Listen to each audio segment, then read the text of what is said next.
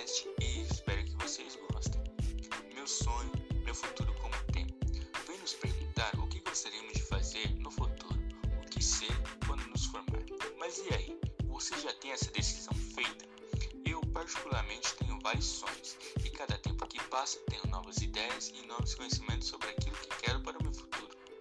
Essa decisão não é fácil e não precisa ser tomada imediatamente.